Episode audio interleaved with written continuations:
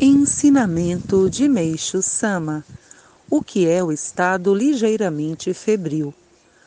Provavelmente não há ninguém que não apresente um pouco de febre, mas muitas pessoas não têm consciência disso.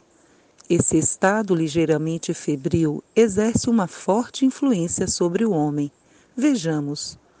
O indivíduo sente dor e peso na cabeça, sua capacidade de concentração diminui, torna-se disperso, sua memória enfraquece, não faz nada com afinco, tudo lhe parece difícil, sente o corpo pesado e por qualquer coisa vai para a cama. Além disso, quase não tem apetite, mostra muitas preferências e restrições em matéria de comida, toma muito líquido e irrita-se com facilidade. Como nada lhe vai bem, passa a encarar as coisas com pessimismo a histeria também é motivada pela febre branda.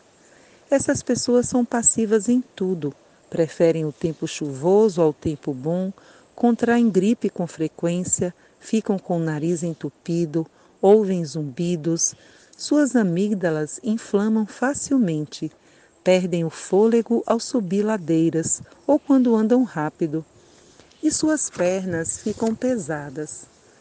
Em rápida análise, esse é o quadro que se apresenta e que não é nada desprezível. Com tudo o que dissemos, é fácil deduzir que tais indivíduos não se dão bem com os amigos. Aliás, não se dão bem com ninguém, nem com os próprios familiares.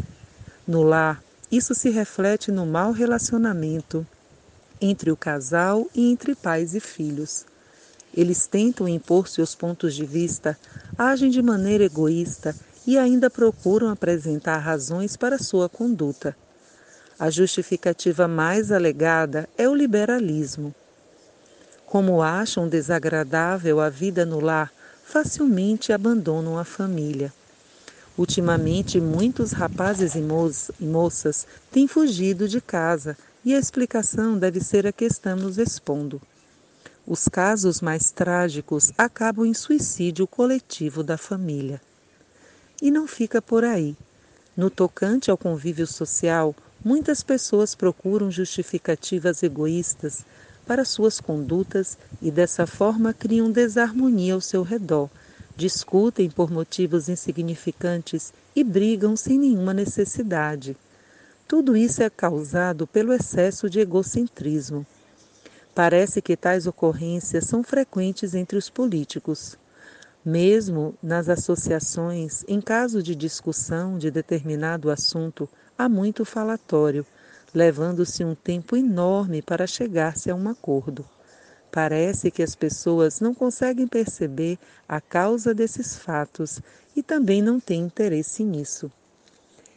Em 5 de setembro de 1951, retirado do livro Alicerce do Paraíso, volume 3.